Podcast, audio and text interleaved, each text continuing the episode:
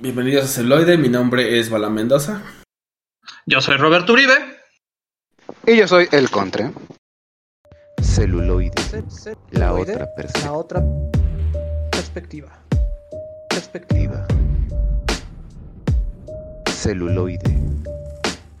La otra perspectiva. Perspectiva. Perspectiva. Así es, ya estamos de vuelta aquí en Celoide, la otra perspectiva, con un episodio más, el 126, 126, en el mes de julio de 2022. Es correcto, acercándonos peligrosamente a los 200 episodios cada vez. Uf, cada, ca- ca- cada escalón más vamos cocinando ese, ese episodio que yo creo que tal vez vamos, van a terminar algunas amistades, no lo sé. Pues, Tal vez. no, no de, creo, de- de pero nuevo, al menos durante el programa, De nuevo. así como en el 100. Ajá, al menos durante- Exacto. En- en- en- queda- quedaremos con, con un odio recalcitrante entre nosotros, pero después de, ah, te preocupes, todo bien, te amo. Después de una chela se compone. Exactamente. Una chela y unos boneless y se compone todo. Uy, un sin hueso. Un Aibar. Es, es la, traducción, es, es la traducción correcta, ¿no? O Sí, sea, correcto. podría- Sí, sí, sí. sí. Sí, por- porque yo, yo leía, no, pues es que vamos por los boneles y lo, lo leía como, como estaba escrito. Qué raro, hasta que de repente, boneless. Ah, que. Un sin hueso. Qué pichines. Ajá. ¿Qué, qué vikingo, qué vikingo Sí. ese asunto. Como Aibar, ajá, sí, sí. Ajá, Sí, me, como me- me das, me das un, me das un boneless? Bueno, si quieres. Si nada más tengo uno, ¿cuántos querías o qué? Ajá. El, el, el, el- el sin pescuezo. Ok, pasamos al podcast sexual. Y así ya, sin de- No, pero pues, este, noticias, noticias y más noticias en este chorizo semanal que es su podcast de cine para todos los celu y las celu fans. Este, pues, uno, ya hay tráiler oficial para la temporada 3 de Harley Quinn, esta serie animada que tiene el, la voz de la bella Kaylee Kutko. Kutko, Kutko. Coco. Bueno, Penny, Penny de, de- de Big Bang Theory, para los que no la lo ubican por ¿La su- ubican? Por su apellido. Ajá. Tan Por este, por este nuevo papel. Y también estuvo en, en Brujas, en esta, de, eh, en esta serie con Alicia Milano. Y la, la no muy querida que la mataron. Esta de Beverly Momento, Hills momento. 90210. Ahí Charm Kelly se llamaba. Char Ajá, y sale Kelly Kutko. Pero ¿cuántos años tenía esa? Esa no me la sabía. Ajá, Ah, sale. morrilla, supuestamente. Sí, no, mega morrilla, o sea, tendría menos de 20. Órale. Eh, de lo que es. Eh, eh, Es, es como enterarse que ese inicio del, del primer capítulo de Malcolm, donde sale Francis haciendo una transición de las hermosas cuando lo están eh, cagoteando, que él, él solito hace su discurso, el policía que lo lleva es Jeremy Renner. Entonces te enteras ¿Sí? como 20 años después, dices ¡Guau! No mames. Y sí, ya lo, lo ves cuadro por Sí, cuadro sí, y dices, sí. sí, sí, cierto, es un Jeremy Renner joven y lleno de ilusiones. Antes de ser De- Hawkeye. de- después de dejar de, de ser Pericles. Pero bueno, este, eso es uno. También por otro lado, ya el siguiente mes vamos a tener Primal, temporada 2, que han guardado, que han guardado con seguro así todas lo que se va a tratar. O sea, nada más en este minutito de animación vemos que va a haber vikingos, que va a haber como romanos, que va a haber mucha acción. Mucha, mucha Se acción. ve re bueno. Sí, sí, sí, ya, ya le hemos hablado de, de él aquí en, en su podcast preferido. Y este, por otro lado, Discovery sigue haciendo movimiento al calendario de Warner Production. Entonces, ya vimos que cambió todos los, los estrenos de DC Comics, tanto de las películas animadas como de las películas este, live action, las movió. Y por otro lado, también este remake que tanto se estaba anunciando de, de zombies, que era Train to Busan, que ahora es Train to New York, también lo está retrasando. Oh, sí. Todos Entonces- los proyectos, ¿no? Todos los proyectos tienen retraso. Eh, to- todos los proyectos se vuelven neurodiversos a partir de ahora. Ajá. Que, que hace, hace no mucho, si todavía son como yo, que necesitan ruido suave para dormir y prenden la televisión abierta, pasaron el tren de Busan y le di una segunda oportunidad. La primera la vi como por obligación y realmente es, es, es muy buena película de zombies. Obviamente al La final te quedas con el interrogante de... hablar de ya aquí en celuloide. No, la vi, por, la vi por obligación porque ese día íbamos a ver la segunda parte, entonces no había visto la primera. Entonces dije, pues tengo que tengo que verla para final de cuentas darme para darme cuenta que no tiene ninguna relevancia la 1 y la 2. O sea, sí Es correcto zombies, que, que- pero que no. prácticamente con saber de que el mundo se lo cargó ya la chingada por los zombies es suficiente. No necesitas más. Pero Tren a Busan es muy buena. La 1. Es muy Sí, buena, es, muy- es muy buena. Es a lo que voy. Le di una una este otra oportunidad con otros ojos en otra perspectiva. Eh, qué trucazo. Y realmente es muy buena. Es muy, muy, muy entretenida, dramática cuando debe ser. Ese, ese hijo de puta que al final casi sobrevive, casi sí sobrevive. Este, des- cuando muere es, es, es glorioso. O sea, disfrutas esa muerte. Pues es que, es que juegan muy bien con las emociones, o sea, hacen muy bien la chamba de, de los zombies, de ponerte en ese estrés y en ese ¿no? estado. Y, y creo que hacen muy bien eh, eh, justo esa- esas tomas donde es el, la horda de zombies que están tras las personas. Y cuando no hay horda de zombies, pues el drama, ¿no? La historia y el plot, creo que también lo hace bien. Cuando, cuando siempre que cae Sí. la gorda, es de temer. Exacto. Digo, no sé cómo les vayan a, a ir en tren a Nueva York, porque pues luego también cuando ya se tropicaliza el pedo, pues como que pierden la esencia, pero bueno. En, en algún, en, en algún, en algún momento, Ay, En algún se- se- momento se, me cuando- atravesó ahí un. un, un- En algún- en algún momento cuando un fortachón redneck se sacrifique para que todos sobrevivan, va a gritar USA y, Sí. y- y se va a inmolar a sí mismo. En una bandera Con- de Estados con- Unidos, güey. Entonces, pues, sí. Con, pol- con polvitos rojos, blancos y azules y ya vas a saber que Que valió se va a llamar Sam Sí. y va a ser tío. Entonces, oh, el tío Sam se sacrificó, pero sea, se escribe sola esta película. Esperemos Sí, que ya, no. ya, ya, ya Esperemos está. que no. Esperemos que hagan una buena adaptación. Y, eh, y con un pequeño encabalgamiento de mi parte por parte del, del doctor Uribe, este, hablando también de DC. Por si no lo sabían, en Progrefornia, Estados Unidos, se ha eh, intensificado el movimiento ya que pues a- a- todo indica que vamos a tener que recastear al señor Ezra Miller porque ya tiene demasiados problemas con Hawái. Y pues al quite, un movimiento eh, discreto pero muy efectivo, está postulando al actor Elliot Page como reemplazo. Órale.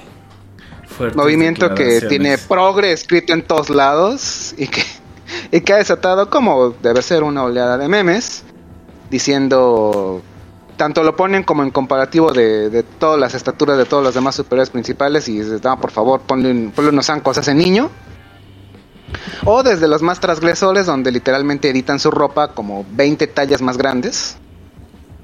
Y que al final de cuentas pues saca a la palestra la pregunta realmente. ¿Cómo vemos a esta comunidad que se exalta cada vez que un cisgénero tiene que interpretar en algún medio a un transgénero y dicen eso no va? Pero resulta que si lo ponemos a la inversa, aquí nadie dice nada y hasta dicen, oye, eso, eso me representa, eso, eso, eso, eso es, es empoderamiento. Entonces es como de, neta, o sea, si, si, si lo hace el colectivo de la minoría está bien, pero si lo hace la gran mayoría está mal. Qué bueno. Elliot Page es. O sea, no es mal actor, ¿no? O sea, de lo que ha hecho, al final tiene buen rango, ¿no? O sea, de todo Sí, lo que sí, fingió ser una.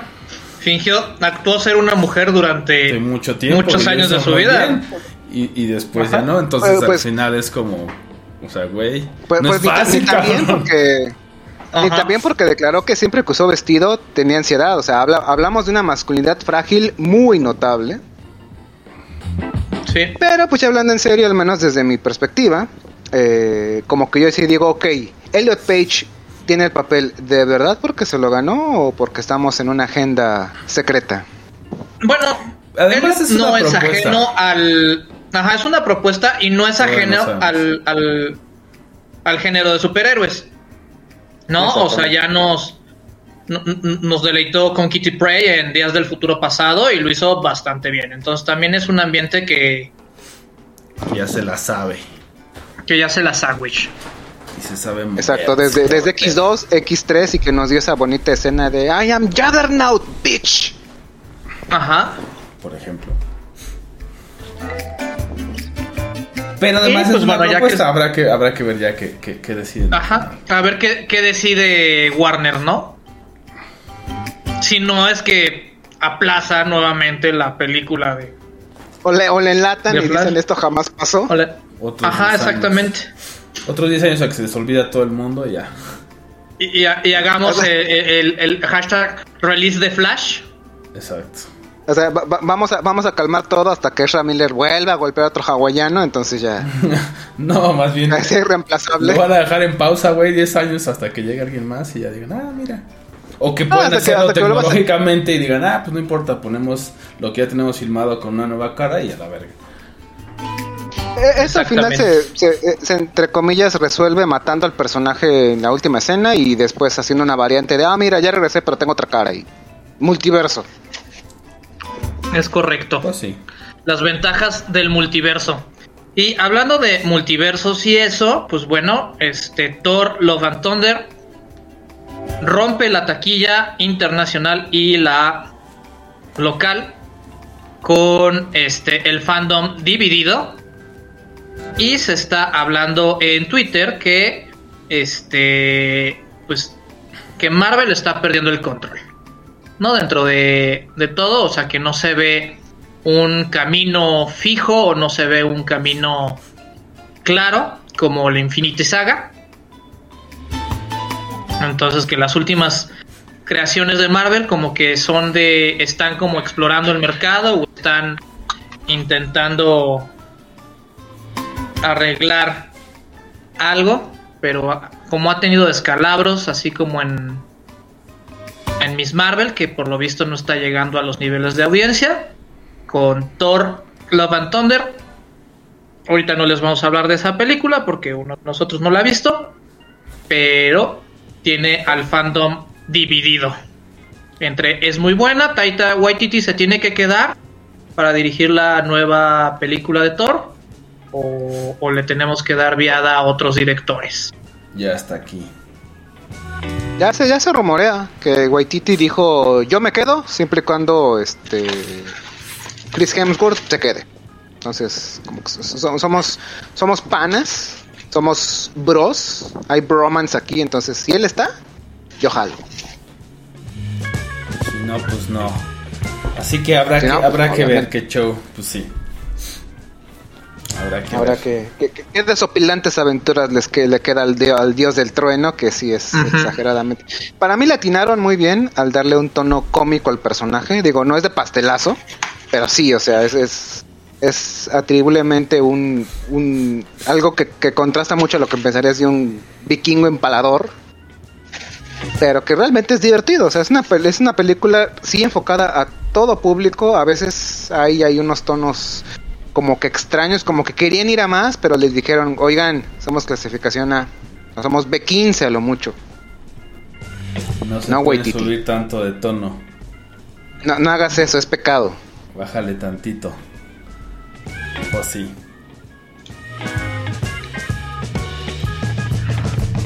Sí, y pues bueno, esperemos que Kevin Feige le, le meta control a este mundo de Marvel, porque si no, solo va a haber un hombre que pueda recuperar el control y darle guía al universo ¿Aquel, de Marvel. aquel innombrable es lo que estás diciendo?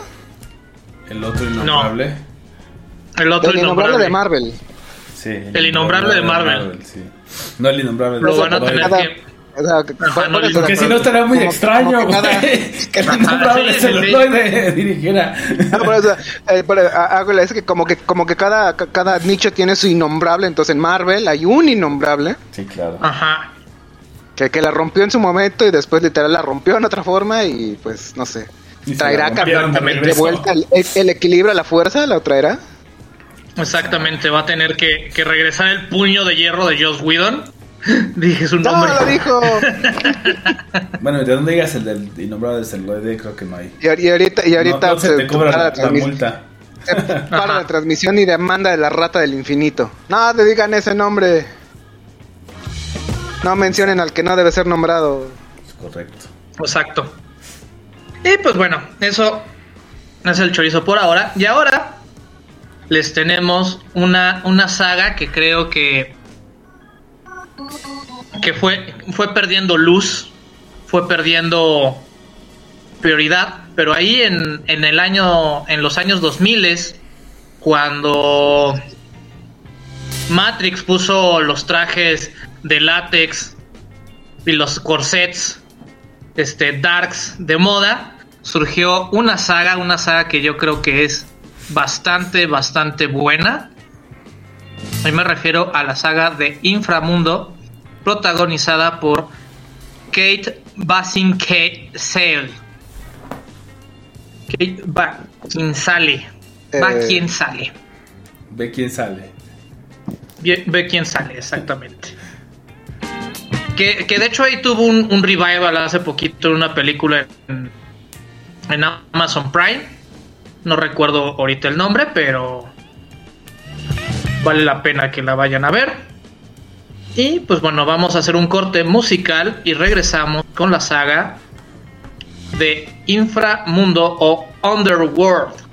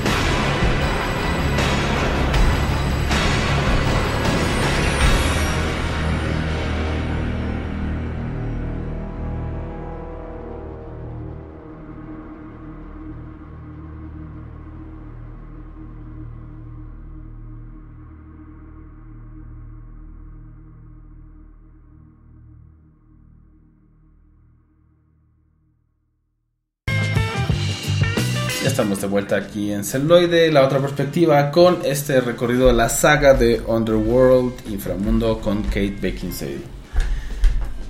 Sí. Y, y muchos otros actores que no vale la pena mencionar. Que o no duran tres películas. Bueno, sí, pero hay unos muy buenos como, o sea, Ajá. bueno, es que depende de dónde empecemos, porque era lo que íbamos, estábamos hablando. Vamos a de- empezar. Sí. Quedamos en que. Vamos a empezar de la cronológicamente. historia. Ok, De la historia. Entonces vamos a empezar con Entonces, Rise of the Lycans. Es correcto, que sería la 3. Pero antes, un, un brevario cultural que, que no sale en las películas, pero. O, o, bueno, te lo mencionan a lo largo de las cinco películas. Bueno, la- de las primeras tres te lo van men- mencionando. Pero esto es muy importante. Pues resulta que hubo una peste muy este, fuerte que mató a todo un pueblo, excepto a un tal Alexander, que era un guerrero puro, y ese, ese guerrero puro tuvo tres hijos, unos gemelos, el cual fue mordido por un, por un lobo, y de ahí surgieron los hombres lobo, y otro que fue mordido por un vampiro, o bueno, un murciélago, y de ahí surgieron los vampiros. Y este señor Alexander fue conocido como el primer inmortal del mundo. Ya tomando eso en cuenta, ahora sí, púchale play y vamos con la rebelión de los Lycans. La De los perrotes. De los Lycans. Ajá. Y que yo iba a comentar que, bueno, ahí eh, Michael Sheen, que es Lucian, que también es muy buen actor, justamente lo pueden ubicar si vieron la serie de Good Omens, por ejemplo, ¿no?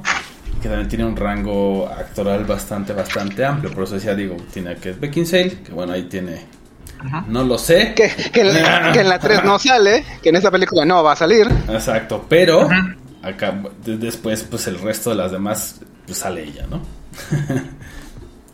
y que de hecho estuvo casada con este señor, por cierto. Michael Sheen. Pero bueno, eso era del cast. Ahora sí, historia. Ahora sí. Bueno, pues resulta que se crearon dos, dos estirpes por estos dos gemelos, uno llamado... ¿Cómo se llamaban los gemelos? El hombre lobo se llama William y el, el otro vampiro se llama... eh, Marcus, ¿no? Marcus, efectivamente.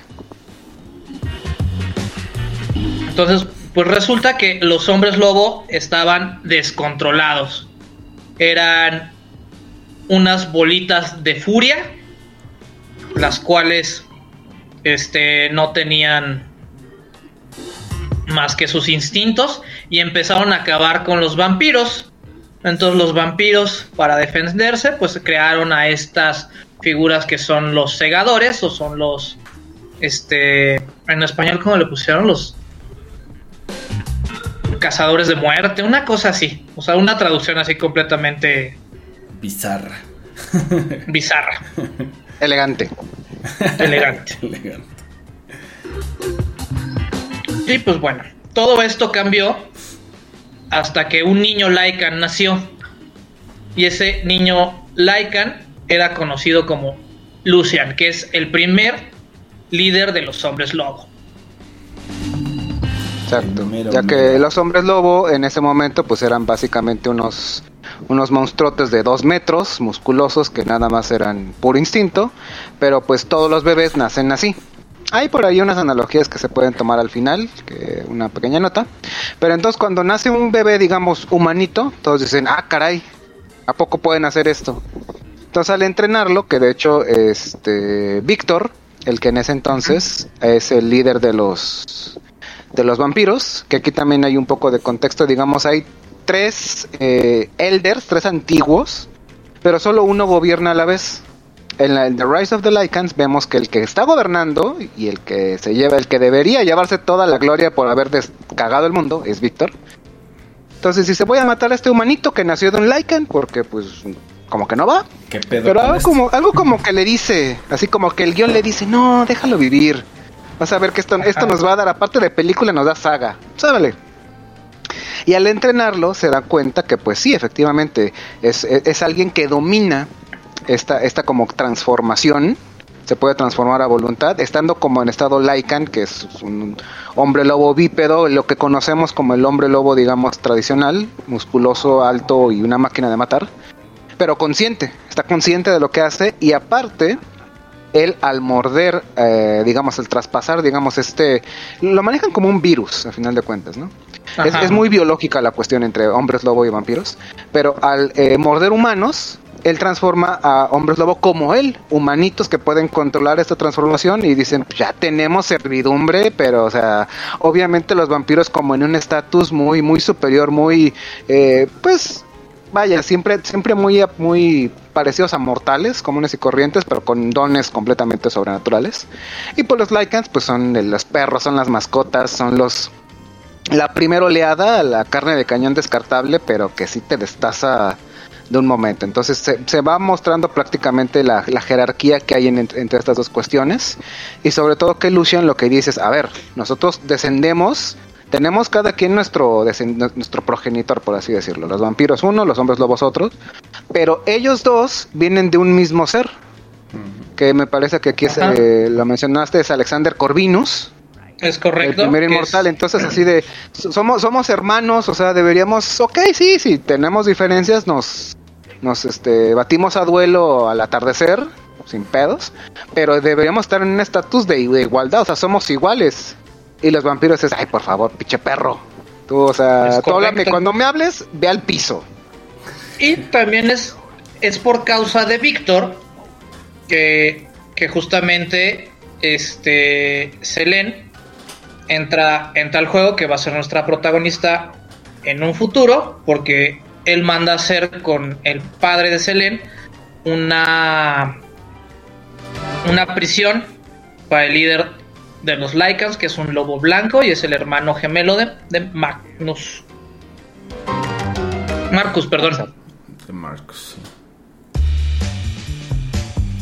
Y pues bueno, va creciendo este Lucian. Y o tiene que haber drama. Se enamora de. De Nada Sonja. más y nada o- o- menos. o- Que son ya la, la hija la hija de Víctor que desde Ajá, que eh, eh, como estamos como estamos hablando de la película 3 aquí ya nos tisean un, un como que ya, sabes de qué va pero vamos a fingir que no sabemos nada. Primera escena son ya tratando a, a Lucian como la peor escoria así de todo es un simple herrero o sea a mí tú no me habla a mí hábleme ha- habla viendo al piso pero habla fuerte para que yo te escuche hasta el cielo hasta la magnitud donde estoy. Corte A los vemos follando en, Ajá. la- en lo más alto de la montaña, Casi agradeciendo por esas... Y de, de hecho, est- estos, estos medios desnudos de buen gusto, porque cuando, cuando vemos un topless genérico, así es de eh, medio de bajo presupuesto la peli y tienen que recurrir al, al tema del sexo. Pero no, estos desnudos son como muy, muy artísticos y que obviamente tienen más peso a la trama, porque entonces, ¡ah! una vampira y un hombre lobo enamorados, Ajá. muy, muy, enamorados. muy drama shakespeariano, Están haciendo sacrilegio. Es el catalizador principal. Y que también nos va a dar mucha carnita para las siguientes películas en lo cronológico, porque es un evento que también tiene. Bueno, muchos de estos eventos que Ajá. suceden aquí tienen un montón de peso en el resto de, de la saga. la historia. Ajá. Y pues bueno, se supone que van a juntar al- al- a la élite, a los aristócratas, pero pues los hombres lobo atacan. Los hombres lobo atacan y pues se va esta segadora de muerte y dice, no, mi amorcito, no sabes cuántos huereperros son, yo ya los calé, te van a matar. Pegan Entonces- duro, daño agravado. Ajá, pegan re duro. Ajá. ah, no, perdón. Ya, ya, ya Universo nos libramos de una demanda de White Wolf, que después eso podremos Hablar hablarlo un poquito más. Una- unas, not- unas notas finales de al, al- al pie de página al final. Así es. Pero bueno, aquí lo importante de esta escena, donde vemos justamente que los güereperros, los que no se pueden controlar, digamos, la primer camada, por así decirlo, vamos a dividirlo en la camada de William son los que están completamente descontrolados y la de Lucian son las que tienen control. Entonces Lucian, que todos los güereperros de, que están dominados por los vampiros tienen unos collares con picos, que obviamente si se transforman, pues se terminan decapitando ellos. Y ya Lucian ya tenía previsto una llavecita que forjó, recuerden, es herrero para librarse de este collar. Entonces, al, que querer rescatar a Sonja y decir, pues es que lo que tengo que hacer es transformarme, se quita el collar, se transforma y toda la primer cama dice, ay, güey, ¿qué está pasando? Y a base de gruñidos muy guturales, con un lenguaje que seguramente en el doctor Mendoza podría traducirnos qué, qué es lo que decían, básicamente les aplacan, a ver, con mi morra no, sáquense. Aquí Miren, yo ya, la, yo ya la oriné, es mía. El que la toque, cuello. Y para sorpresa de todos, los, la primera camada dice, ah, caray, este está pesado. A pesar de que es un, se puede transformar en humanito, nació como humanito. No, no, no, mira. ¿Sabes qué? No queremos problemas, nos vamos, te dejamos con tu morra. Total, ya te, te, te quitaste el collar, te van a madrear, entonces sale, aquí ya no queremos nada. Y huyen para sorpresa de todos. Y es donde Sonja dice, oye, o sea, eres realmente especial, o sea, no, o sea, naciste para liderar a los Lycans, a todos los Lycans. Pero pues, oh sorpresa. Castigo Oh, por haberte quitado el collar y vamos a tener que tronar, hijo. Y entonces, cual Jesucristo, por desobedecer, tiene que ser azotado 40 veces frente a sus congéneres. Exacto, mien- mientras Pedro lo niega. Ajá. Bueno, que, que en este caso es mientras Sonja, Son- Sonja Mientras Sonja lo lo niega. Y, aparte lo- es- y, y aparte Lucian tiene un look acá muy, muy, muy de Jesus. Ujú. Muy, muy de Joshua Josephson, así pelito largo, barbita bastante muy bien cuidado para ser un esclavo. Y órale, latigazos. Y Sonja, eh, yo te amo, sálvame. No, no te conozco, lo siento. Ni te topo, güey. Ni te topo. Y pues entonces ya baja y les dice a la banda, ¿no? Oigan, banda, pues como que ya me cansé de ser gato de estos vampiros y también van a tener allá ayuda de algunos vampirillos traidores, o bueno, que, que no están de acuerdo con el status quo. Que en este caso es el bibliotecario que le regresa esa llave. Inician una primera revuelta, pero como quedan atrapados muchos de sus amigos, pues ya tiene que regresar al, A estar aprisionado. Ajá. Exacto. A- aparte, eh, luego también nos dan un, un- un poder que en un principio me pareció muy ridículo, pero ya después como que siento que a la trama, digamos que sí como que la agiliza. Todos los vampiros al beber sangre de quien sea, obtienen varias memorias de esa persona del que están bebiendo. Ajá. Entonces la ya la como que memoria se- de sangre. Exacto, ya como que se ticiaba aún así de, "Mm, para mí que tú, como, como que tú te comportas muy raro con el Lucian, ¿eh, hijita? Y son ya, no, padre, ¿cómo crees? Yo lo odio, es un perrote, bla, bla, bla. Y pues, Es oh un perrote sorpresa. fuerte, mamado, peludo. ¿Cómo me va a gustar? ¿Cómo me va a es una puta bestia. Pasamos a la parte sexual, entonces Víctor se da cuenta y le dice, no, te has apareado con un animal, te desconozco, bla, bla, bla. Y pues, oh, alta traición. Aquí la novela se pone a más no poder. Y aparte estaba en barandales, porque sí, aquí los vampiros se pueden embarazar. Misteriosa y Eh, sí, eh, mágicamente.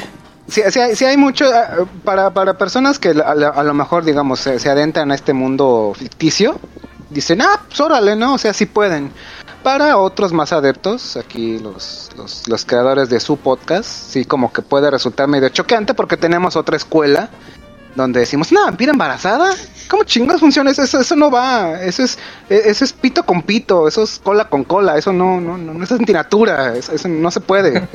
Pero aquí sí, aquí, aquí te- recordemos, son como enfermedades, pero a final de cuentas todos son biológicos. A final de cuentas, los vampiros se alimentan de sangre, sí, pero no están, mu- no están muertos, son seres eh, que viven y que mueren y bla bla, y los perros pues también, ¿no? Entonces, aquí tenemos una de esas reglas de que ni hombre lobo ni con vampiro no se van a parear y pues resulta que sí se puede, mecánicamente claro que se puede. Y este híbrido era como el de... Es que cuando nazca uno, o, o- o la madre explota, o el niño explota, o explota el status quo, que es realmente lo que Víctor le tiene miedo. Claro. A perder el poder que ha cosechado durante tanto tiempo y que ha ejercido durante tanto tiempo. Y entonces, este, mandan a, a matar, o bueno, la, la, ejecución por luz directa de sol, ¿no? Y matan a Sonja. Eh, en... Esto es algo que tengo que reconocer de esta saga en general, que las escenas de acción están muy bien llevadas. O sea, durante toda la, la- la saga, todo lo que es acción, tú dices, ah, está, está Todo bien. el chingo de plomazos Ajá. y madrazos y como no. Y, este- y esta que es, que es medieval, es, es, es gutural, es bestial, primitiva. Realmente, o sea, los perros son, son así barbaicos y los, los vampiros sí son como que van con full plates, van con espadas. Pero también esa decapitar, ah, tienen unas como ballestas así mecánicas, que esas sí son muy como anacrónicas, pero bueno, son ballestas enormes justamente para arponear a los perros y que se quede ahí trabado y, saben perfectamente, ¿saben qué? Hay que lidiar, hay que cuidar esos elementos porque nos estamos acabando la plata. La plata es el enemigo principal de los perros, así como de los vampiros es la luz del sol, que ya hablaremos de esto en la siguiente entrega. Pero sí es, es, es bestial, es, es realmente, sí, sin llegar al gore, pero sí es muy gráfica, es, es verdaderamente ama, o sea, son razas que se odian y se matan. Y que además Sí, para, claro. para castigar a, a Lucian, bueno, no solo es el, eh, el castigo a, a Sonja, a pesar de ser la hija de Víctor, sino también a Lucian, ¿no? Que lo hacen ver cómo Hace presenciar esto. la muerte de Sonja. Entonces, Ajá. pues, obviamente eso se queda como un, una- un trauma en él. En él y aparte es como la, gota que derrama el vaso y ya empieza la revolución y prácticamente ahí podemos terminar con esta película. con una batalla épica final donde dato de que será de vital importancia con un intercambio de espadas bastante bien logrado, muy bien coreografiado. Este Lucian le clava una espadota, a- le clava un machete el machote a Víctor por, la boca. Mientras que el bibliotecario, me parece que es, huye con unos sarcófagos enormes, donde ahí están los otros dos elders, eh, Marcus, de quien ya hablaremos en la, en la siguiente, en, eh, una entrega posterior, y Amelia, que me parece que es uno de los personajes, al menos en la trilogía original, muy desaprovechado porque es de la que menos sabemos y de la que menos hace. Y para sorpresa absolutamente de nadie, porque recuerden esta es precuela, Víctor It's Alive.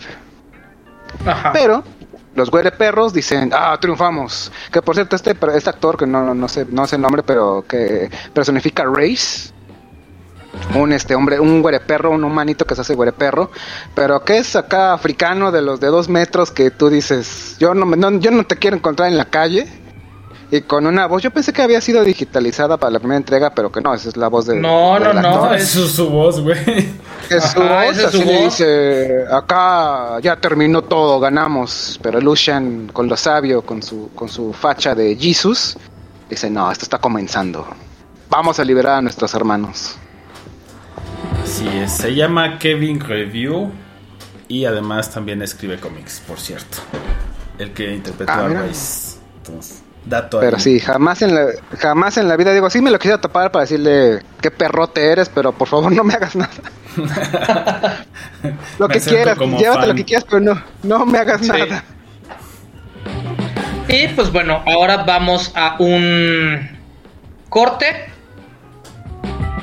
musical y regresamos con la saga de Underworld.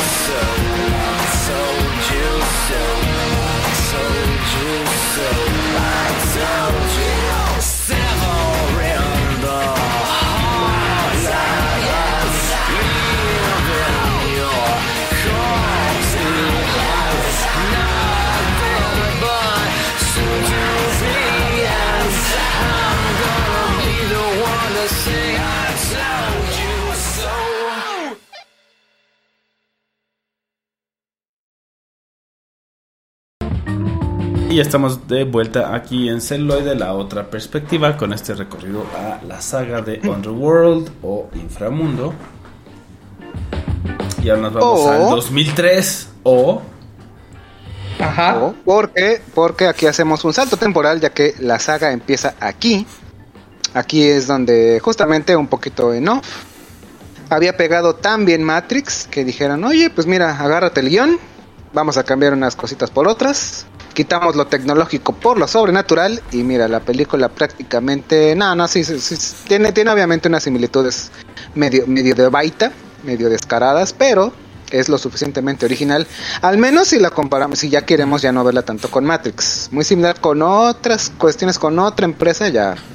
Pero Ya es que ahí justamente esta película, y de hecho si, si, si lo vemos en, en- en las futuras que esas ya no, no las parcharon tanto, aquí hay varias escenas y, y de hecho aquí entramos con una empresa que se llama White Wolf, que justamente tienen patentado esta situación del gótico punk.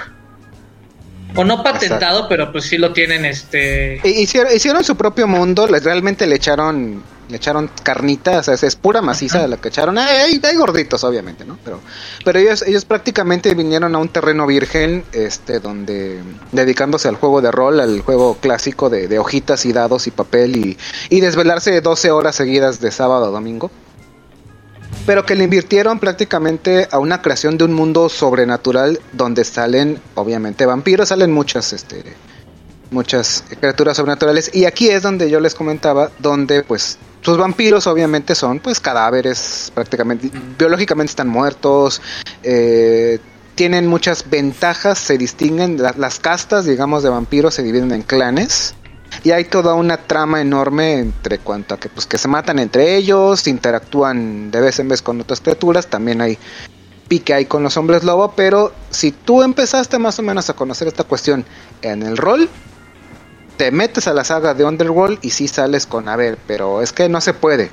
Pero te, después te acuerdas de que, ok, son mundos ficticios distintos y a final de cuentas, si White Wolf patentó su mundo, no se dictan todos los vampiros como White Wolf dice. Sus vampiros sí, pero todos los demás no. Cada quien es, es libre a la interpretación de hacer su mundillo de vampiros góticos. Y Dios bendiga a las vampiras nalgóticas.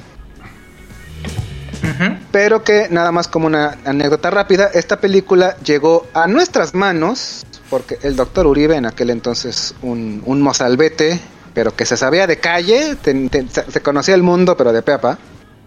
Llegó un día a la casa de su servidor y me dijo, he encontrado la película flipante que va a volar los sesos porque es de vampiros. Y en ese momento, en, nuestra, en nuestras virginales vidas, de inexperiencia obviamente, eh, todo lo vampiro pues nos, nos mamaba. Eh, eh, eh, Era, era- de, eso pedíamos y aparte pues veíamos a la protagonista y uff, pero claro que sí. Pero trajo una película clonada, pero que se llamaba Mundo Terrenal. Y no, pues a ver, ponla. La, puse en la computadora, era en dos discos. Cuando antes las películas en disco venían divididas en dos Sí. partes porque eran muy En largas. dos partes. sí. Y solo pudimos ver una porque el otro disco venía mal grabado. No, y quedamos realmente, corrupto. quedamos realmente extasiados. Y poquito después sale ya la película, pero yo así de, ¿por qué se llama Inframundo? ¿No se llamaba Mundo Terrenal? ¿Qué me estás timando? La vi en cine, ya la vi completa y dije, ah, pero qué. claro que sí. Pero sí, qué sí, una diferencia. Pero claro. qué No, no, no.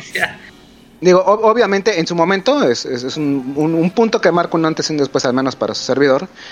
Pero sí, ver a Kate Beckinsale en látex y aparte en, en pantalla gigante es un deleite de principio a fin. Pero bueno, ya prosiguiendo con la trama. Ajá. Pues aquí tenemos que la, el conflicto entre hombres lobos y vampiros pues ha llegado a un punto crítico y pues están estos dadores de muerte protagonizado por Selene, que es como la mejor de ellos, ha sido la, la que sobresale. Y pues este se da cuenta de que estos hombres lobo están en busca de un humanito maya- llamado Michael Collin, que por efectos de trama resulta ser este descendiente directo de este Alexander.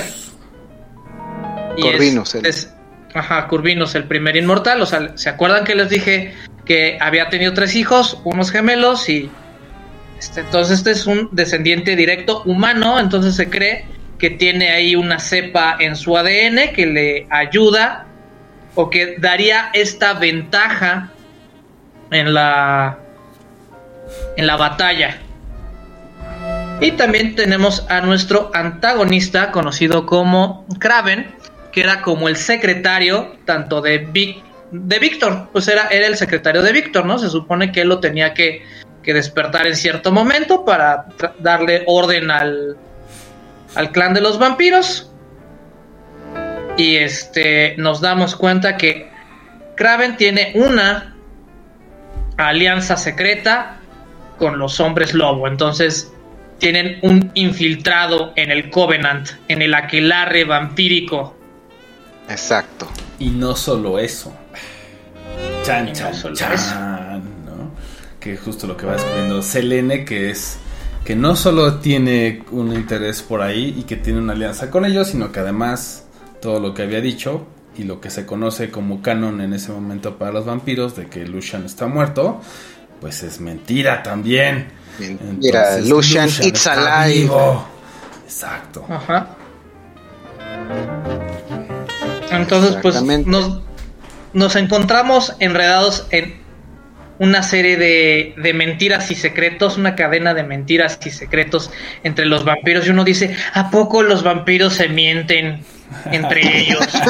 Tienen intereses propios. Por, por obtener un chingo de poder. No, eso no se da. No, ¿Así de no, eso, eso, eso no hacen. Es antivampiro. Está-. ¿Estás diciendo que los vampiros se comunican a través de intrigas? con mensajitos por debajo de la mesa y que todo y que todo lo precede una agenda política? No, no te lo no, puedo no. creer. Y que secretamente han estado guiando a la humanidad. No, eso no. No es posible. Ajá. O sea, imagínense a todas las, la- las asociaciones este, conspirativas, así, Illuminati, planistas, este, El Partido Verde, todo que- masones todo y lo que- todo, todo, todos son vampiros, así, todos son vampiros. Lo siento, lo siento, tenía que tenía que llegar, tenía que llevar el absurdismo a un nuevo nivel, una disculpa. Además Pero- es, es muy eh, local, güey. No, acuérdate que nos escuchan en, en- en Latinoamérica, güey. Sí, la- la- una- una En la disculpa a la India, CNA, ¿no? obviamente. por ejemplo. Que ha de ser el agente de la, de la NSA. O- o- obviamente una disculpa, nosotros apoyamos al gobierno, viva la 4T. Sí. Y Pero, si tienen eh, quejas con respecto a esto, pueden comunicarse con nosotros a contacto arroba celuloide.life, donde escucharemos todas sus sugerencias, quejas y porras. Así es. Exacto. Exacto. Un, un pu- un punto importante en esta trama, como ya lo mencioné en el bloque anterior, es esta ley que tienen los vampiros que te lo pasan muy como por encimita. Hay como una, una ley no escrita, como que el, que ya está habituado a, a estos seres sobrenaturales, como que dice, ah, ya agarré la onda.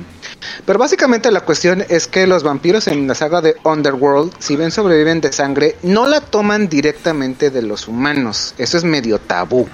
Como que hacerlo no está bien visto. Es un dato de vital importancia.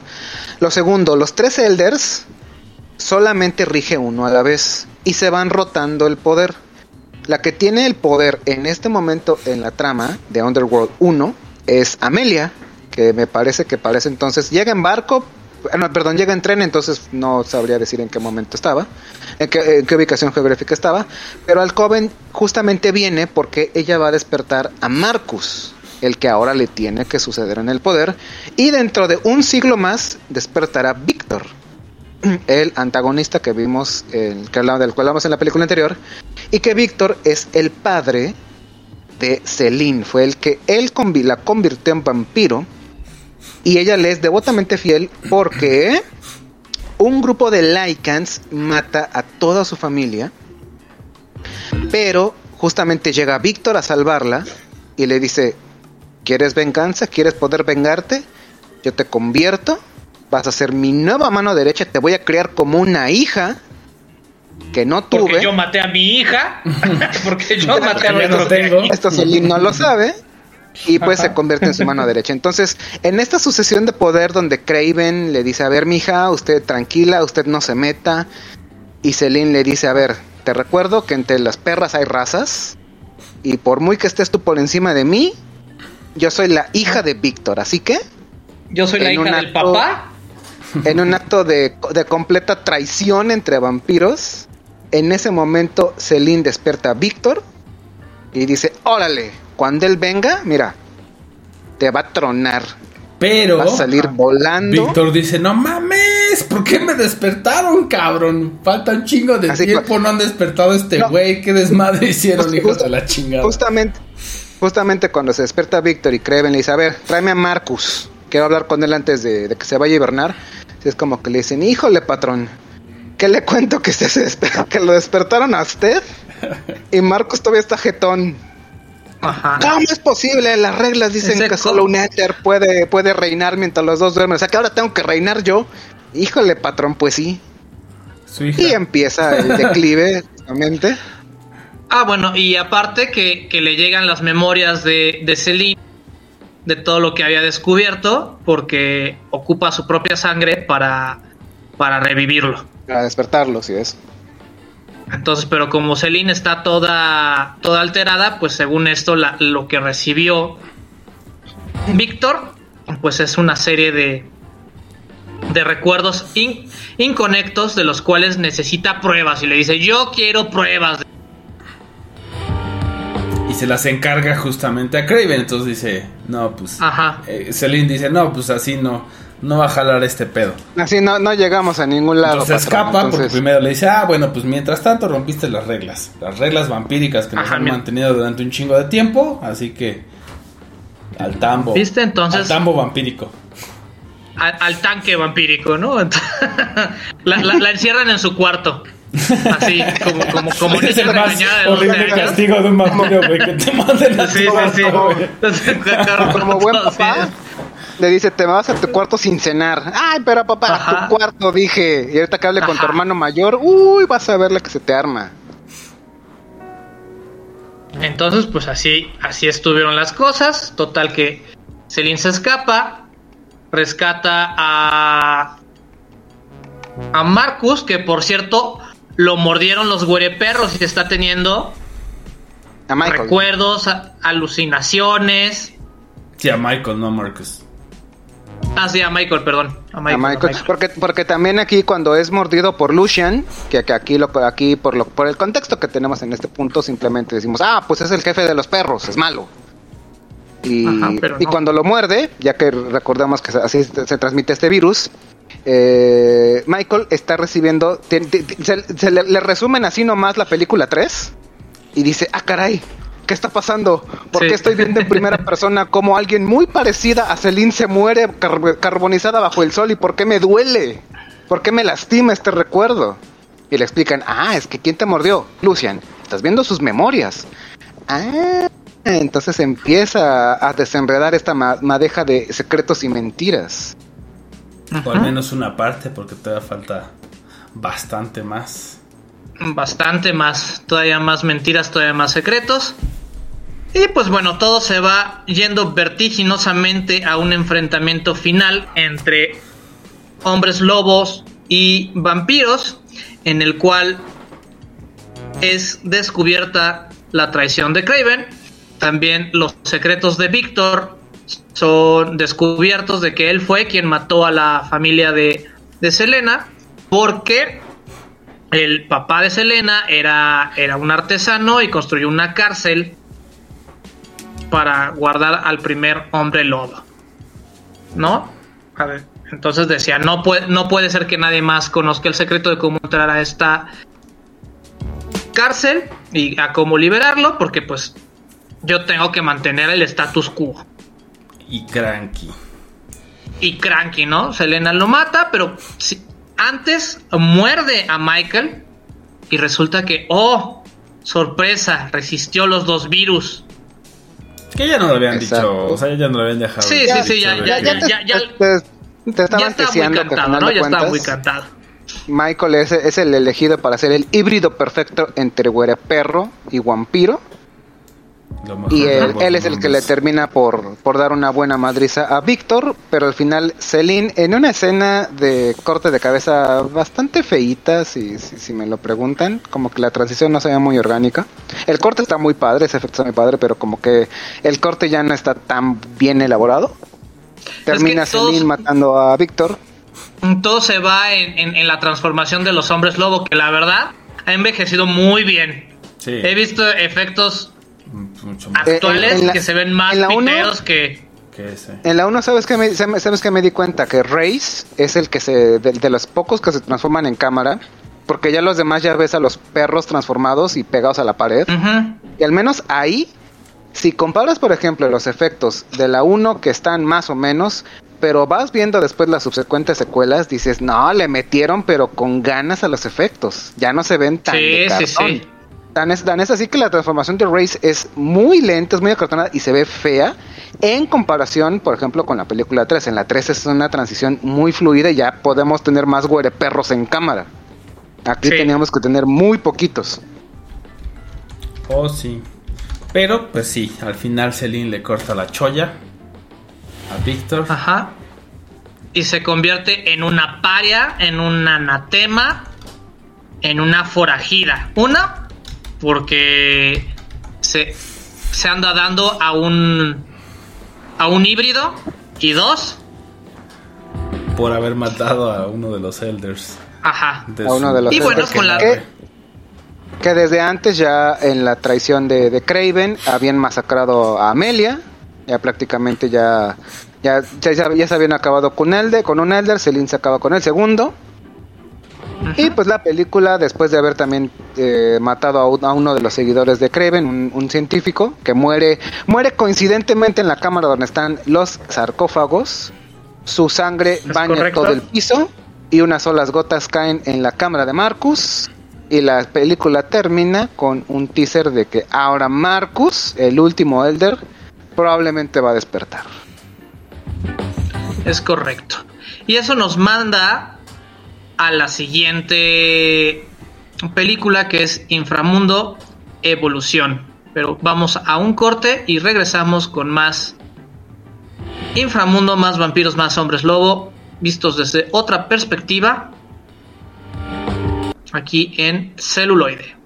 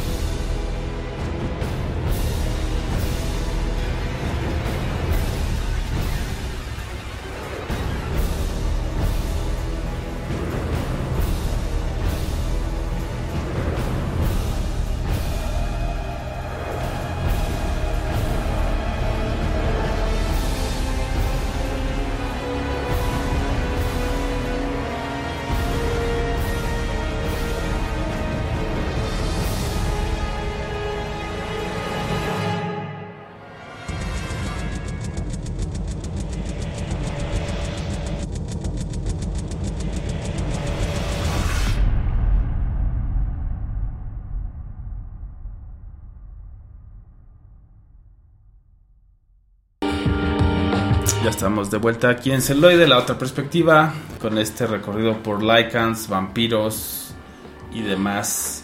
Mundo de oscuridad. Ah, no, perdón, me equivoqué. Este. eh, de estas. Y, de- y demás altas, Inframundo. altas, altas traiciones. Exacto. Altas traiciones. Pues esta película, aunque es la más larga, creo que es la que más rapidito se puede ir. En el sentido de que, pues, ahora es un, un córrele que te alcanzo porque Marcus está despierto y llega así de, pues, ¿qué, qué cagadero me están dejando? ¿Cómo que mataron a, a Víctor? ¿Cómo que su hija mató a Víctor? Ah, pero es que yo quiero despertar a mi hermano. Y le dicen, no, señor, eso es pecado. Yo soy el que mando, entonces lo voy a despertar. Ajá, yo soy, yo, yo soy aquí el patrón, entonces es una, una carrera entre, entre Marcus para des- despertar a su hermano y evitar... Ah, bueno, y, y, casar a Selene, ¿no? Porque se supone que es este... Que, que- que- Una que más o menos para, para esto. Más o menos para este punto, eh, si bien digamos la, la- la Underworld Evolution eh, empieza exactamente donde se quedó Underworld, prácticamente pasaron minutos quizás, porque Sí. todavía cuando vemos la primera el despertar de, de Marcus ahí el, el, el humani- bueno supongo que es humano, pero bueno a final de cuentas el científico que que se murió en el piso y llenó impregnó todo de sangre ahí sigue, o sea prácticamente la película empieza donde se quedó la otra. Este, si ven como que Celine dice, ok, ahora soy un paria como tú, tenemos que escondernos, esta sociedad, este coven como vampírico se desmorona prácticamente en el momento en que eh, Marcus mata a, a Craven y a todos los que tienen a su paso aquí ya, al menos en esa ciudad, podemos decirlo. A mi criterio el coven se destruye, ya, ya no tiene realmente ningún peso en el resto de la historia, o sea, se- ya es ca- básicamente... Cayó la camarilla, ¿de qué? cayó la camarilla. cayó, cayó la camarilla. Entonces, entonces, mientras vemos la persecución entre, entre Marcus, que quiere acabar, bueno, quiere agarrar a, a, a Celine y a Michael, ¿por qué? Porque, también otro dato de vital importancia, eh, Lucian en la película anterior tenía un collarcito, que pasa medio desapercibido, pero Michael por alguna razón se lo queda. Entonces, Ajá. cuando eh, Marcus, este, eh, matando a Craven ve todo prácticamente porque Craven vio todo desde las sombras protectoras dice ah ese fulanito tiene el collar yo lo quiero ¿por qué? bueno pues eso es básicamente lo que va a ser el detonante de la primer, del primer este arco de la película Sí. Porque, pues justamente ese collar es la llave para sacar a su hermano de la cárcel, a William de la cárcel. Y también tenemos aquí la aparición de Alexander que nos va a dar una cuestión vital para el resto de la saga.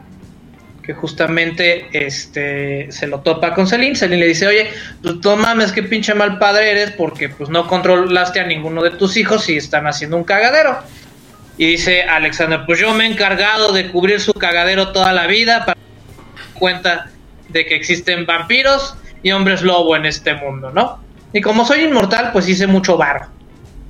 ¿No? Y Yo sí mi- me apliqué y no necesito su pinche camarilla ni sus pinches pandillas. Yo tengo un chingo de varo porque soy bien vergas. así de a mí, a mí ni me hables de, a mí ni me hables ni de la camarilla ni de Pentex ni de nada yo he tapado todos los he, he- he tapado todos los huecos que ustedes dejan pendejos pero pues ya es así de pero pues mejor mata a tus hijos Sí, Ma- Mata a tus hijos y todo ese varo te lo gastas, no sé, en Kuwait, otra pedo así. Ajá, o te compras una isla, ¿no? Porque tenía toda una infraestructura así muy, muy cabrón para limpiar Exacto. desastres sobrenaturales. Y entonces ya, o sea, como en una onda muy, muy paternal, dice, pues, ¿a poco tú no como, co- como, padre podrías matar a tus hijos? Total. tienes el No, poder, pues no tienes tengo, el no tengo, Ajá, no el- hijos. Ah, pues por eso no. Por eso No, cargas no, no me tanta entiendes, en tu no me corazón. entiendes. Ten hijos, embarázate, ten hijos y me vas a entender. Exacto. Pues total que por no, no matar a sus hijos a tiempo, eh, este Gracias, lo termina. gracias a eso, gracias a eso tenemos una saga de películas. Sí, De hecho, sí, Alexander porque- es el verdadero héroe porque gracias a, a- a no querer acabar con sus semillas tenemos cinco películas para ver. Ajá. Entonces, este, pues ya prácticamente lo mata y le dice, ven Celine, tengo que hablar contigo. Pues ahora sí que toma mi sangre y le va a dar el poder de resistir la luz solar, ¿no? El Lo cual poder ya es así como, absoluto. ajá, el poder absoluto. Básicamente un, un vampiro sin ningún tipo de, de- de debilidad, por las, más, más que la- las clásicas, ¿no? Que aquí, aquí no Sí. se topa la madera ni nada de eso, sino una lluvia de balas o una decapitación, pues mata a cualquiera, pero ya en la luz Ajá. ya no es un impedimento para Selene. ya no es un factor. Entonces, pues ya después de obtener este poder y de curar a su, a su novio híbrido, Que para, pa- que para esto en un enfrentamiento, porque básicamente como te manejan que Marcus al ser el vampiro original está mucho más roto que todos los vampiros este que ya hemos enfrentado. En algún punto mata a Michael. Todos lloramos su muerte porque pues sí lo, lo empala como el dios vikingo que es. Celine, a pesar de que le da sangrita, esto también nos remonta mucho a, a varios juegos de rol, le da así como un, una, una moderada gotas de sangre para que, ándale, revive y pues nomás, ¿no? Pero pues a la batalla épica, a la batalla épica final, convenientemente se lleva el cuerpo de Michael porque dice, pues, no sé, me da suerte. Tengo un fetiche con él, me lo quiero llevar. sí, sí, Y sí, no lo quiero dejar solo. En la batalla épica final, pues sí, el, el cadáver desaparece para finalmente llegar heroicamente a, a- a pelear a ambos. Acabar con eh, uno de los gemelos, ¿no? con- Exacto. Ya que, para esto ya, ya liber- sí logran liberar a, a William y ya es perrote versus híbrido. Y luego vampiro primer generación, perdón, vampiro original, contra una vampira que ya no, que ya no le afecta la luz. Ajá, ya no es vampira. Unos buenos madrazos. Sí. Entonces, pues ahí puede terminar la de evolución. Entonces, ahora vamos a otro corte musical y regresamos con más vampiros y hombres lobo aquí en celuloide. La otra perspectiva.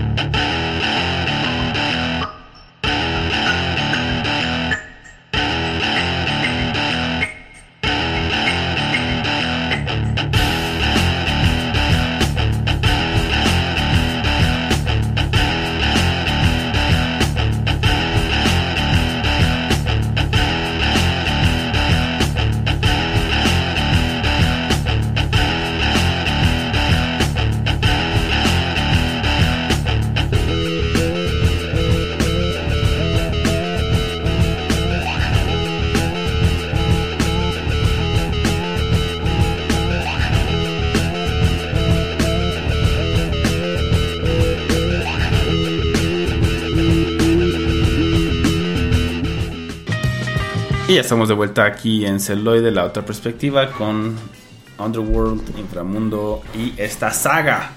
Y ahora sí nos vamos al 2012. Sí, sí, sí, al 2012. Y esta película tiene un impacto porque se supone que pasa en el 2020. Ah, perro. Ah, perro. Ajá, exactamente.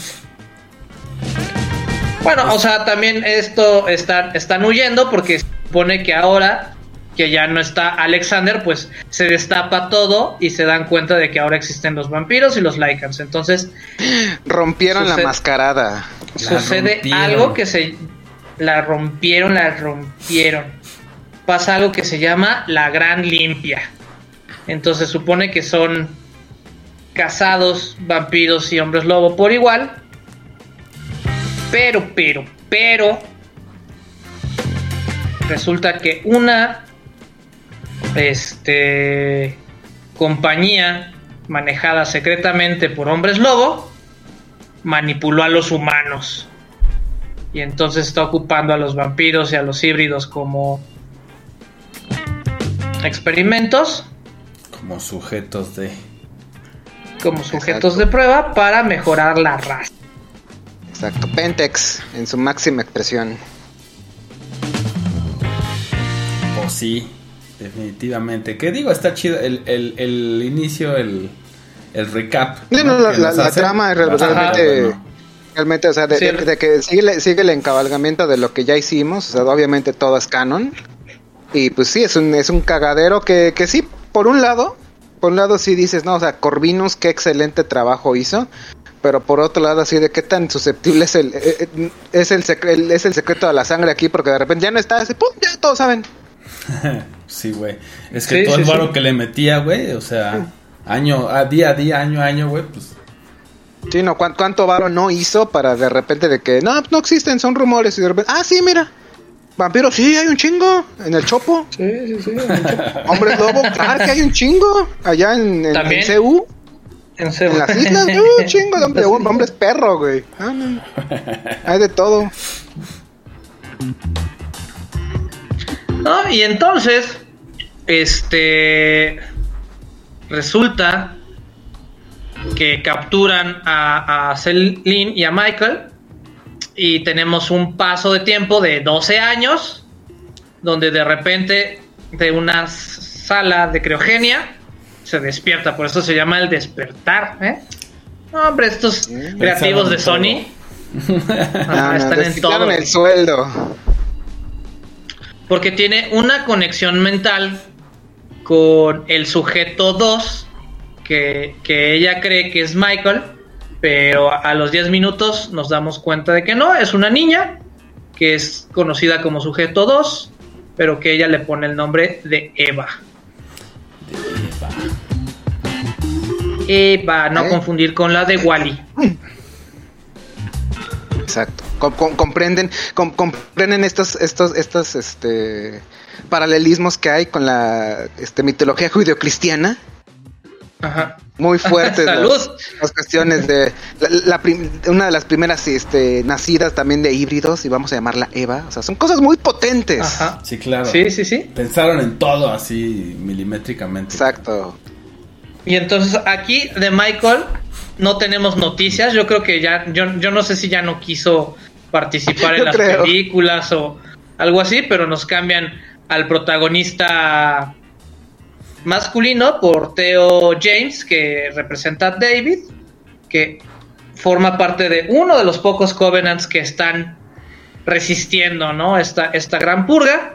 Entonces nos damos cuenta de que Eve también es este híbrida y obviamente que Selene es su madre. Oh, Dios mío, giro de Ajá, cual- cual- cual novena- ahora, ahora tiene novela sentido en- en. Evolution. Ahora tenemos sentido en Evolution esa, es, es- esa bonita, gloriosa escena donde Michael y Celine están follando.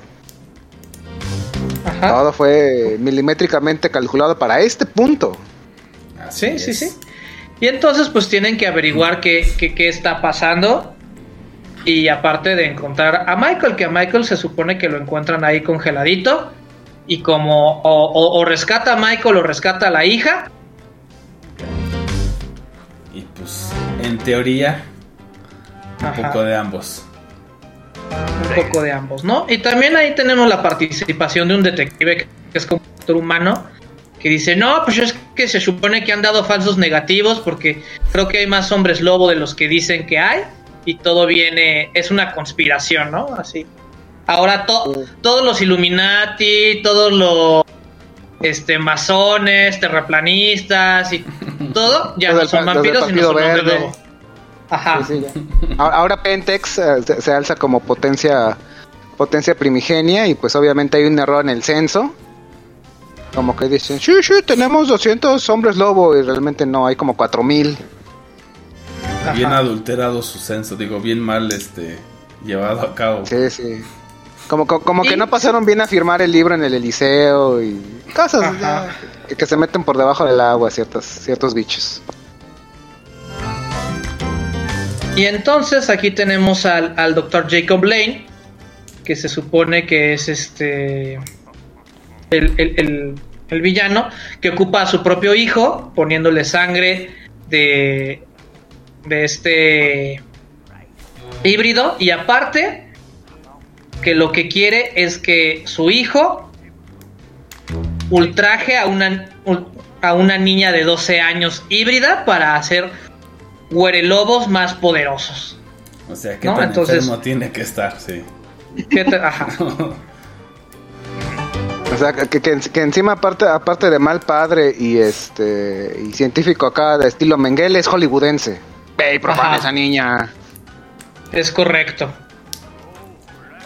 No, entonces todo se resuelve así, este, ponen a los hombres lobos, detienen a la, a, a la corporación maligna y cuando quiere recuperar a Michael, resulta que ya no está Michael en, en donde lo habían dejado, así. Así yo, yo había ponido un, Michael, un aquí, amor aquí, Michael ac- un Michael, aquí, ya no está. y- y Eugenia ya no está, ¿qué pedo? y ya no ¿Qué está. pedo? y, a- y así termina la 4. Que hay que destacar que, pues, obviamente, bueno, Tío James, que ya has mencionado, es el nuevo protagonista masculino, pues, bueno, también sale en la saga de Divergente. Y quien es su papá, pues, obviamente, el señor Charles Dance, que, pues, los fans de Game of Thrones van a ubicar como papá de otros personajes, ¿no? Exactamente, que aquí En es. Thomas. Así es. Y pues bueno, vamos con la última película después de este corte musical lleno de vampiros y de teorías conspirativas. Aquí en celuloide. La otra perspectiva.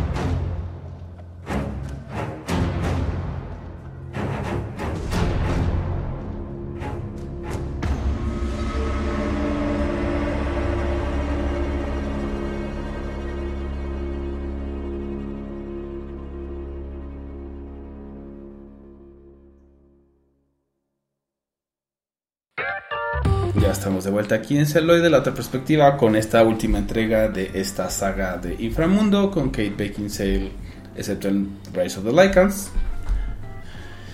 Ajá. Y termina con esta película que se llama Inframundo Blood Wars. Guerras de Sangre de La 2016. guerra sangrienta, la, la guerra de los 28 días. Es correcto. Que aquí prácticamente nos repiten el, la trama de la 1. ¿No? Tenemos que buscar a, esta tipita que es tu hija, pero pues ella justamente la... Selene la abre para que... Es, yo no quiero saber en dónde estás, para que nadie me ocupe para llegar a ti. Y pues resulta que los Lycans se están volviendo a agrupar. Aquí retomamos las balas V, que no sé por qué el resto de la saga se olvidaron de ellas, pero aquí Salvo vuelven de a salir. Lycans, porque pues ahí sí tiene sentido, no había balas. Ay, sí, no, pero en la- Ajá. a partir de la segunda y la cuarta es como de, Ajá. ¿qué hicieron? ¿Por, por, por qué no hacían más? Ah, pues Ajá. es que la trama Ajá. no lo requería, pero ahora sí. Porque, de, de hecho, justamente en un corte de musical, eh, yo externé mi, mi, mi desagrado con esa tecnología. Y aquí los, los ávidos expertos en, en cuestiones de rol tecnócrata me dijeron, sí, sí hay, en ficción sí hay, nada más que cuesta un chingo de trabajo hacerlas. A lo mejor como que se acordaron de ese pedo de, es que cuesta un chingo, o sea, un clip de cinco balas V, no, o sea, te lo encuentras como, no sé, te cuestan mil millones de créditos, entonces no es tan fácil. Ajá. Tal vez por ahí la infraestructura para hacer estas balas es el justificante de esto, o al menos, o en otro caso, pues, simplemente se les olvidó. Y dijeron, güey, tenemos este, esta idea, ah, pues sácala. que seguramente lo que pasó. Y aquí, ah, lo necesitamos porque es una Sí. batalla épica final, güey. Chingos de balas sube, a huevo. Es correcto. Y entonces, pues aquí tenemos a esta otra muchachona que, pues bueno, quiere quiere controlar y se ha corrido el rumor de que la sangre de, de Selene tiene este atributos Mágicos, interesantes poderosos. como la resis- como la resistencia al sol. Aquí también nos damos cuenta de que David he- heredó ese, ese poder porque en la película anterior lo salva de una muerte. Y tenemos a Semira, que sería como la que controla o la antigua que controla este otro aquelarre. Y hay una pelea interna entre David y Samira por el control de este Covenant. Y por otro lado tenemos a, a Marius, que también tiene un amorío con otra vampira, que se llama Lena. Entonces, Marius ocupa a Lena para que traicione a los de su estirpe, porque le tiene miedo a Semira, porque está acumulando demasiado poder. Y hablando de poder, pues Celine tiene que huir al, al Polo Norte, ¿no? Por, por ayuda, porque saben que los vampiros están, están perdidos. Y aquí adquiere un nuevo poder que es como la celeridad, ¿no? El moverse más rápido de lo evidente. O de Que ahí que el sí ya empezaron a levelear a su personaje acá bien duro, ¿no?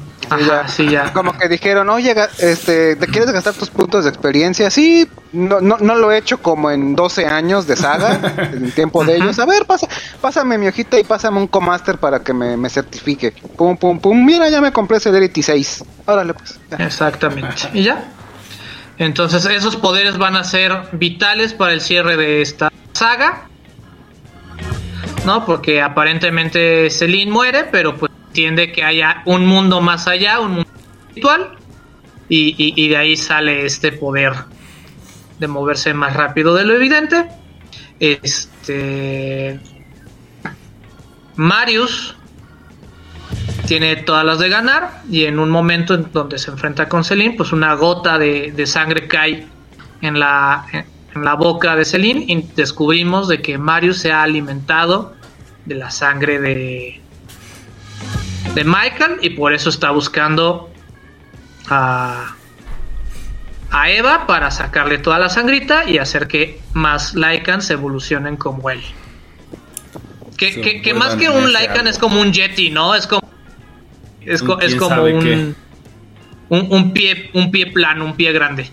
Ahí sí ya, ya, no le un entendí muy algo. bien. Un güere algo. Un güere hombre. Güere hombre de las nieves. Ajá, ¿Un un, hombre güere hombre? hombre de las.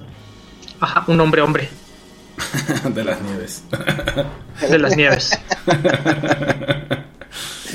Entonces aquí se resuelve muy rápido la trama. Este. Ya, ya se les había acabado el presupuesto. Pero en general a la saga le fue muy bien. O sea, sí, en, en- en total sí hizo ahí sus, sus milloncitos de dólares. O sea, lo suficientes como para hacer cinco películas. Y la sexta ya no sé por qué se canceló, pero sí, sí está el presupuesto. Sí estaba ahí Wow. cantada. Además no solo sí cinco ahí. películas, sino también hicieron el juego de PlayStation. No. Ajá, el juego de PlayStation. Muy malo, por cierto. Sí, sí, pero digo, lo hicieron. Como, como lo que se puede esperar de cualquier juego de PC1 o la gran mayoría. Ajá. Además de unos cortitos por ahí que misteriosamente existen, pero Na- na- nadie puede ver. no pudimos ver. Son, como, son como tabús porque entonces White Wolf se podría enojar demasiado. Es correcto. Y pues ya, eso fue la saga de Underworld. Resumida así nomás. Ajá. Así nomás en hora y media. Así nomás en hora y media. Cinco películas en hora y media. Me, me parece algo a- algo maravilloso. ¿eh? dinero. Pla- pla- platicaditas. Platicaditas, platicaditas.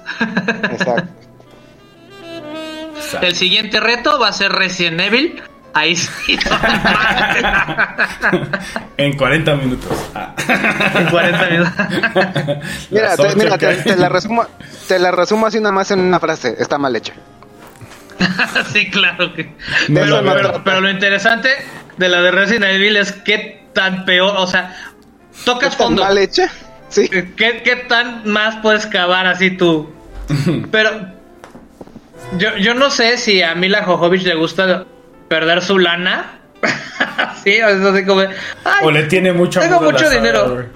Ajá, o le tiene mucho amor a la saga. No, yo, yo, yo, yo, yo creo que su trabajo ahí fue deducible de impuestos. Por eso dije, ah, pues órale, dentro. Hay que seguir haciéndolas. Tengo que deducir un chingo de impuestos. Sí, no, de, de- de hecho, yo lo comenté hace, hace algún tiempo, una imagen de Mila Jovovich aparentemente jugando en GameCube un, un juego de Resident Evil. Pero tiene, una- tiene una cara de satisfacción, tiene una cara tan de sorpresa que sí le pusieron la frase de, momento, ¿de eso se tratan, tratan, los, tratan los juegos? Güey, las películas están mal. sí. Y es Todas las películas están mal. Y pues bueno, este, pues yo me quedo siendo Team Vampiro. Ah, bueno, ok, justamente hay, hay un, hay un pequeño, un pequeño debate que yo abrí, me siento, voy, voy a, voy a acaparar el crédito. Eh, como, como lo estuve mencionando a lo largo de todo el podcast, del episodio, yo conocí al, al- al mundo de oscuridad por base de, de juegos de rol y siempre me quedé cautivado por, por, por toda la, la intriga y todas las cuestiones vampíricas como que me llamaba más, como que en esa fase de la adolescencia era, era team, team de la noche. Y pues sí, en algún momento en estos juegos también se exploran, se exploran, explora- exploran los hombres lobo, pero es otro, o- obviamente otro lore completamente distinto. Cada quien tiene como su nicho. Pero después de ver estas películas así de qué, o sea, he, he apoyado a los malos en todo momento, pero si los güereperros solamente querían vivir. O sea, Lucien solo quería amar. Solo quería ser Ajá, libre quería. Solo que- y solo quería- Solo quieren bosque. ser libre, libre Solo para amar. libre para amar y libre para crear su abominación juntos. Me sentí tan sucio, entonces, eh, co- co- como un llamado final a esto, creo que me estoy volviendo, al menos, al menos en lo que compete a, a la saga de Underworld, soy Team Perro, Team Perrazo. Y yo en mi caso era Team Karu o Team Werewolf. Pero dije, ah, mira, está interesante los pinches vampiros. Pero ahora soy Team híbrido.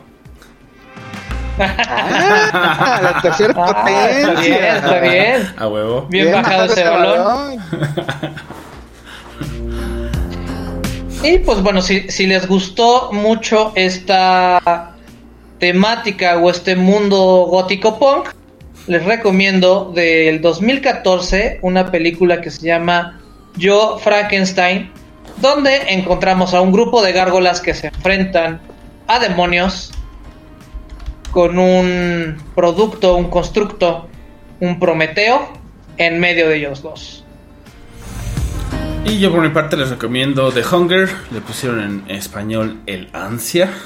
Es una película de vampiros con Catherine Deneuve, eh, David Bowie y Susan Sarandon, que ya con ese reparto vale muchísimo la pena. Y bueno, además es muy buena trama, muy buena película. Entonces, de 1983, les recomiendo. Bueno, y por mi parte, el People's Power dice presente. Y vamos a eh, ver una pequeña y bonita historia donde nos remontamos con un joven adolescente en sus 14 años que no se halla en ningún lugar. Por si las tramas les parece eh, parecida o similar, es prácticamente la adolescencia de varios de esos renegados en secundaria.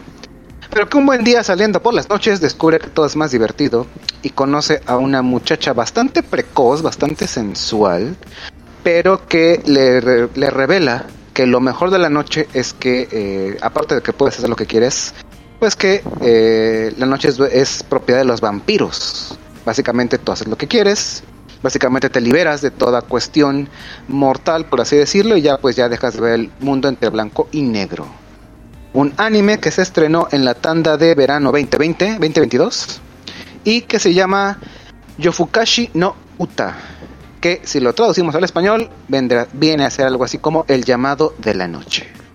Apenas acaba de estrenar su primer capítulo los viernes, pueden verlo en su página corsaria favorita. Vamos a empezar apenas el capítulo 2 esta semana, así que ya saben. Bueno, pues yo fui la versión vampírica de Roberto Uribe. Yo fui la versión híbrida de Bala Mendoza. Y yo fui la versión perraza de Solamente quiero amar de El Contre. Gracias y hasta la próxima. Chao. Bye. Celuloide. Celuloide. La, La otra, otra perspectiva. Perspectiva. Say hello Pasta de chorizo. to my little friend. Never give up. Never surrender. La otra perspectiva. Perspectiva. La perspectiva.